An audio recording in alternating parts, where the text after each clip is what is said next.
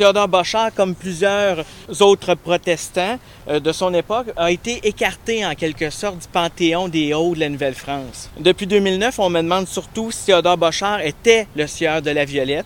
Euh, moi, je pense qu'avec les, les recherches que j'ai menées depuis, euh, depuis quelques années, euh, je, je suis en arrivé à la conclusion que ces deux personnages-là ont probablement coexisté.